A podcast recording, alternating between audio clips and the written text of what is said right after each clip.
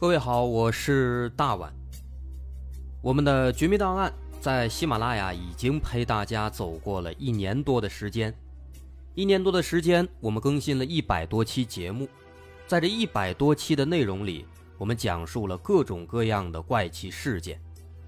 那在今后呢，我们也想尝试去做更多的其他类型的内容，比如一些自然怪象，比如有一些名人的黑幕。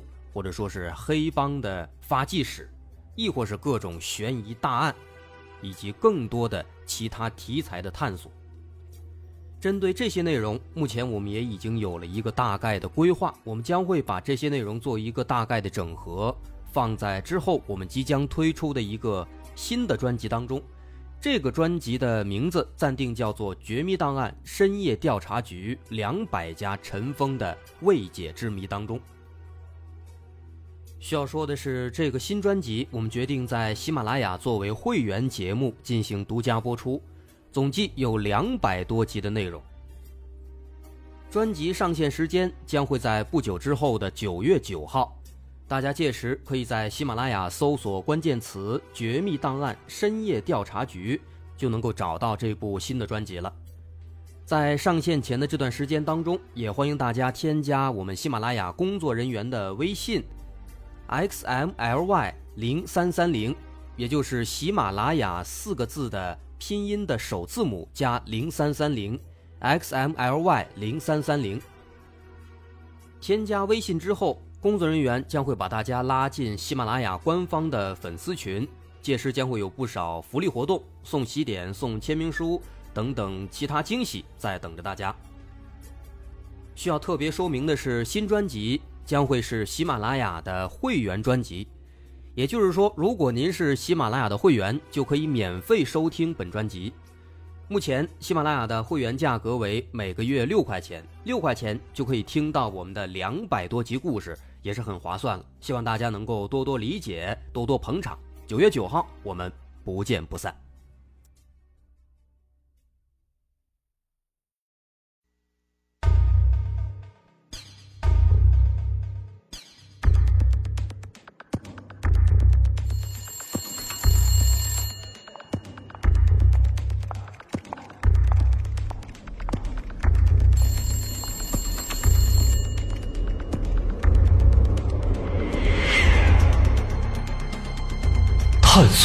事实真相，搜寻幕后真凶。欢迎收听《绝密档案》。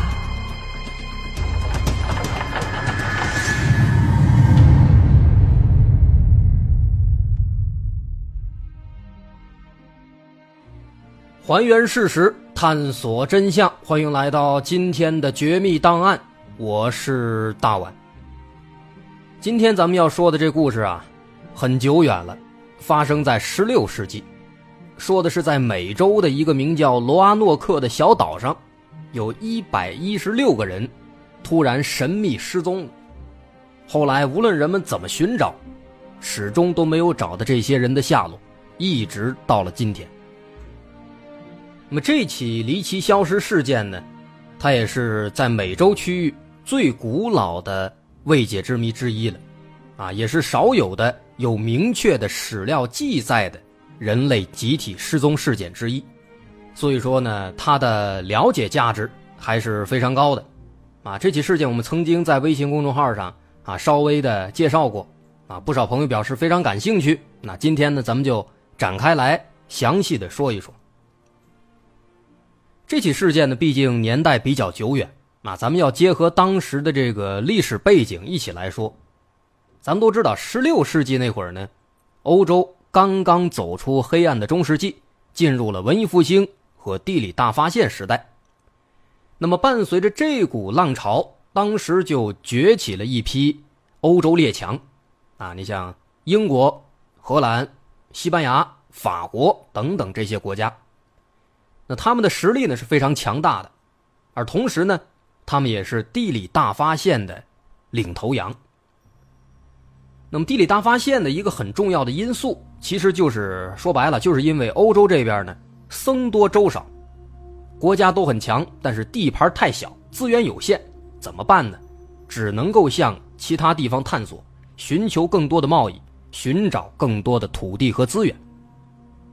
而首先外出探索的这么几个国家，他们自然也就首先强大起来了。咱们就唯独说英国，从16世纪开始，英国就在很多的殖民地建立了专门的贸易公司，比如很有名的哎东印度公司。这家公司后来在1620年和1633年，分别在马德拉斯和加尔各答设立了商馆，啊，作为英国入侵印度的一个据点。而印度反抗英国殖民的那段时期，就是另一段很精彩而且很传奇的历史了啊！感兴趣您自行了解，跟咱这内容不搭边，咱这不多说。我们需要说的是，建立这些贸易公司的原因，是为了降低他们海上掠夺和殖民扩张的成本和风险，同时呢，通过这些公司，他们也希望能够直接控制海外的贸易。这些公司呢，也不得了。啊，往往都有强大的武装力量，在殖民地会充当一个政府一样的角色，通过贩卖殖民地的丰富的资源，从中谋取暴利。所以说，这个殖民扩张呢，在当时来讲是很多达官贵族都想去做的一件事情。而我们今天要说的故事，它就发生在这种由贸易公司统治下的一片殖民地上。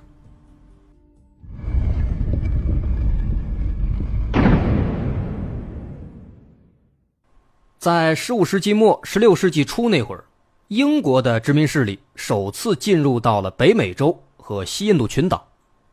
那么，在一五八四年，英国有一个爵士叫沃尔特·雷利，啊，这个爵士呢，他有一个贸易公司，就刚才咱们介绍那种。那当时这些殖民运动呢，可以说是如火如荼。那么，雷利爵士他这个公司呢，也获得了当时这个英国女王。伊丽莎白女王一世的授权啊，可以外出探索殖民地。但是呢，这个探索啊，也不是说你想去哪儿探索就去哪儿探索，那不行啊。这个伊丽莎白女王跟雷利爵士之间呢是有这个协议的。根据这个协议框架的规定，雷利爵士必须要在北美建立殖民地，啊，这是必须完成的任务。如果完不成，就会失去殖民权。那么这位雷利爵士呢，他其实也很有野心啊。他有一个名言，他说：“谁控制了海洋，就控制了贸易；谁控制了世界贸易，就控制了世界的财富，因而也就控制了世界。”啊，从这句话来讲呢，可以发现这是一个很有远见的人，同时呢，他的这个征服欲、野心也是非常大的。那么当时他在得到了伊丽莎白女王的授权之后。哎，当即没多考虑，立马决定向北美洲先派出这么一支小队伍，先去探查一番。说他派出的这第一个队伍确实人不多，而且只去了很短的时间。啊，当时这伙人登上了一个不知名的一个小岛，啊，尽管说在岛上停留时间不长，但是呢，这伙人和岛上的一些这个当地原住居民相处的不错。啊，双方呢也进行了少量的贸易，这些土著居民们拿金银珠宝换取英国人的先进的工业产品。但是这次探索呢，可以说比较可惜了，毕竟他们只是想试一下，没怎么准备，所以说呢，在发现这个情况之后啊，尝到甜头了，赶紧就先返回英国，向这个雷利爵士汇报，然后哎再做下一步打算。那目前这情况来看呢，毫无疑问，这第一次的尝试性探索啊，让雷利爵士看到了巨大的希望。啊，他发现这些土著居民手里面，哎，果然掌握着巨大的财富。那么，这让雷利爵士更加坚定决心了，要彻底征服这片土地。于是，很快，在一五八五年，他就派出了第二支队伍。这支队伍还是去北美洲。但这第二支队伍派出去啊，他们的探索呢不顺利，为什么呢？啊，也怪这个雷利爵士太过低估建立这殖民地的难度了啊！毕竟之前他也没干过这活也是第一回啊，也可以理解。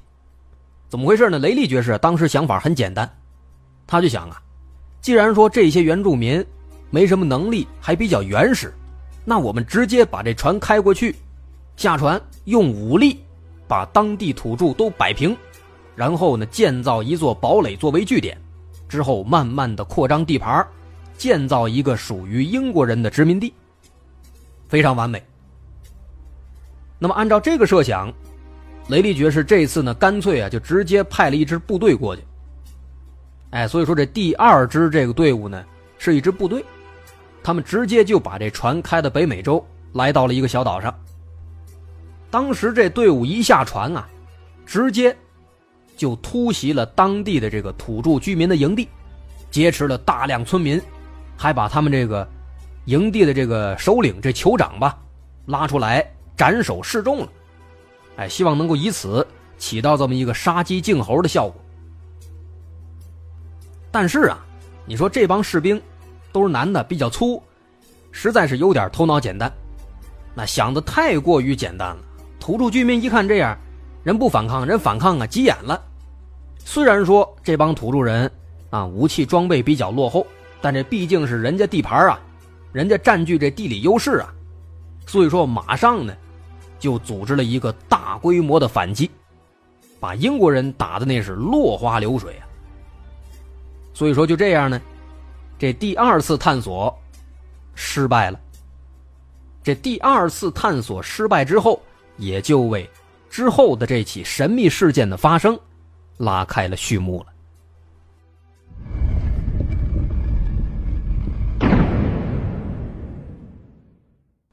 咱们就说这第二次探险失败之后啊，这雷利爵士啊也开始吸取经验教训。他慢慢思考，这才意识到用武力那是行不通的，啊，强打那肯定不管用，必须要和当地土著呢和谐相处，在这个基础上，哎，双方先友好交流，然后再去寻求一个建立殖民地的办法。那么，在这一番总结之后，同样还是在一五八五年，啊，这第二次探索之后没多长时间，这雷利爵士呢。迫不及待的就派出了第三支船队进行第三次探索，这次他是势在必得，哎，专门让这个公司给找了一个老船长，叫约翰怀特，啊，这个怀特船长确实厉害，经验丰富，有很多这个远洋航行的经验，也带过大船队，所以呢，这次就让这个怀特船长带着一支由一百多人组成的大船队。再次出发了。这支船队在一五八五年七月抵达了北美洲，来到了一个叫做罗阿诺克的小岛。这个地方呢，也是我们的故事发生的地方。根据这个当年的资料显示啊，这支队伍一共有一百一十七个人，其中包括九十名男性、十七名妇女和十个孩子。啊，看到这个配置，有人可能就问了，说上回带了一队士兵啊，都是男的，这个不合理，可以理解。那这次怎么老的、少的、孩子都带上了呢？这是为什么呢？能有什么用啊？带着一些孩子？那这一点呢，其实很好理解。啊，这帮人的目的毕竟是建立殖民地嘛，打算在这儿长期定居。那么既然打算以后生活在这儿，那就必须得有家庭啊。妇女和孩子肯定是必不可少的，而且当时在殖民地定居外出啊，这个给的好处是非常大的。所以说，很多人在这巨大的利益诱惑之下，哎，很多都是一家人一家人的一起跟着来到了罗阿诺克岛，打算以后哎在这生活了，在这繁衍生息了。而且再一点呢，刚刚也说了啊，第二次探索因为这个强行使用武力失败了。那一味的使用武力呢，就成了单纯的掠夺了，解决不了问题，反而会带来更坏的结果。这会遭到这个土著居民啊长时间的大规模的反抗。那这对雷利爵士来讲，不是个长久之计。啊，这个人毕竟本质上是个商人嘛，他也不希望有太多的利益折损。所以当时啊，哎，就派了这么多人，男女都有，还有小孩那当时在到达这个罗阿诺克岛之后啊。这船长怀特作为这个领袖，首先是尝试着和当地这个土著部落哎取得联系，然后呢给点好处，双方初步的建立了这么一个信任关系，并且在这个原住民的帮助下，他们还绘制了一幅这个叫罗阿诺克岛的详细的地图。不过呀，他们没想到，这解决邻里关系呢，只是第一步，真正的困难其实才刚刚开始。此话怎讲呢？您想，这帮人他是要在一个这个岛上，在这儿建立一个小城市，可以说在这生存。那最大的一个难题，首先肯定就是这个生存住所房子。你这简易的帐篷肯定是不能支撑太长时间的，他们需要建造坚固的房屋和堡垒。那于是这伙人就跟这鲁滨逊一样啊，靠着一些带来的基础的工具，花了几个月的时间，利用岛上的石头、木头建造了一些房屋，并且出于安全起见，还特地建造了一栋两层楼高的防御堡垒。那毕竟这是人家地盘嘛，是敌是友还不清楚。虽然说有这初步的友好接触，但是呢，等这帮人发现了英国人的真正目的之后啊。这土著人肯定是会过来打，会出现这个争斗和摩擦的，所以说，哎，得有这堡垒，得有这个安全感。那么现在这住的地方解决了，紧接着就是这个吃喝食物问题。那当时他们登陆这岛啊，这个生存环境比较恶劣，跟英国那是天壤之别啊。大部分土地都是荒地啊，干旱贫瘠问题非常严重，一切都得从零开始。幸亏这帮人来的时候呢，带了大量的种子，哎，在当地就赶紧开荒种地。但种来种去也发现很多作物种不了，毕竟这俩地儿的气候不一样啊。末了只能种一些土豆啊、玉米啊、烟草啊，只能种这个。那也因为这个原因吧，后来渐渐的，他们就出现了这个食物紧缺的情况。而且呢，在这儿还有一个比较巧合的事在这期间呢。这个怀特啊，这船长的女儿生了一个小孩小女孩也就是说她是怀特的孙女。这个孩子他呢是具有一定的历史意义的，因为他是在美洲大陆上出生的第一个英国人。啊，那么现在哎，吃的住的差不多解决了，这时候大伙觉得应该没什么可担心的了，能够正常生活了。但没想到呢，大伙这思考的还是太简单了。又过了几个月，他们发现所需要的东西啊，还是远远不够啊。首当其冲的就是刚刚我们提到的会出现的食物紧缺，因为这个土壤条件确实它跟英国不一样，好多种子没法种，种了没法收获，或者收获的很少，所以后来呢，他们只能够通过狩猎、通过采集来补充这食物来源。其次，最紧缺的是药物。岛上这土著人，他们有什么药？他们没有。一开始呢，他们只能靠自己带过来的药物哎使用，慢慢的用完了，没得用了，再生病怎么办？没办法。除此之外呢，他们还缺乏先进的生产技术、食物加工等等很多的这个资源都没有。那毕竟也是第一次参加这样的这个殖民活动嘛，大家考虑不周啊，这也是情理之中的。而且更糟糕的是什么呢？时间一长啊。这当地这土著居民，似乎呢也发现了英国人的目的，于是双方开始摩擦不断，啊，总是出现这个冲突，那么这就直接导致了粮食危机更加加剧，同时他们还需要更多的武器和弹药，所以这伙人在这个岛上生活了两年之后，一五八七年，这资源实在是捉襟见肘了。那么，约翰·怀特他作为这次活动的船长和领队，就征集了大家的这个需求意见，最终决定离开这座岛，离开自己刚出生的这个小孙女，就带上几个水手，开船返回英国。啊，他们要回到英国，带上足够的药品、生活物资，然后再尽快的回来支援他们这个殖民地。想法是不错。但谁都没想到啊！这一次的分离之后，这诡异的事情就发生了。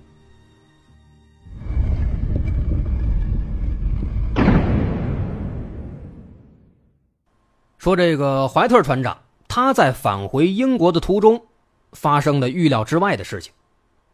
按照原计划，怀特这次返回再回来只需要三个月的时间，但是呢，没想到，怀特的运气实在是太差了。一五八七年，什么时候？这个时候正好赶上英国和西班牙之间爆发了著名的英西战争。那当时英国这边面对强大的西班牙无敌舰队。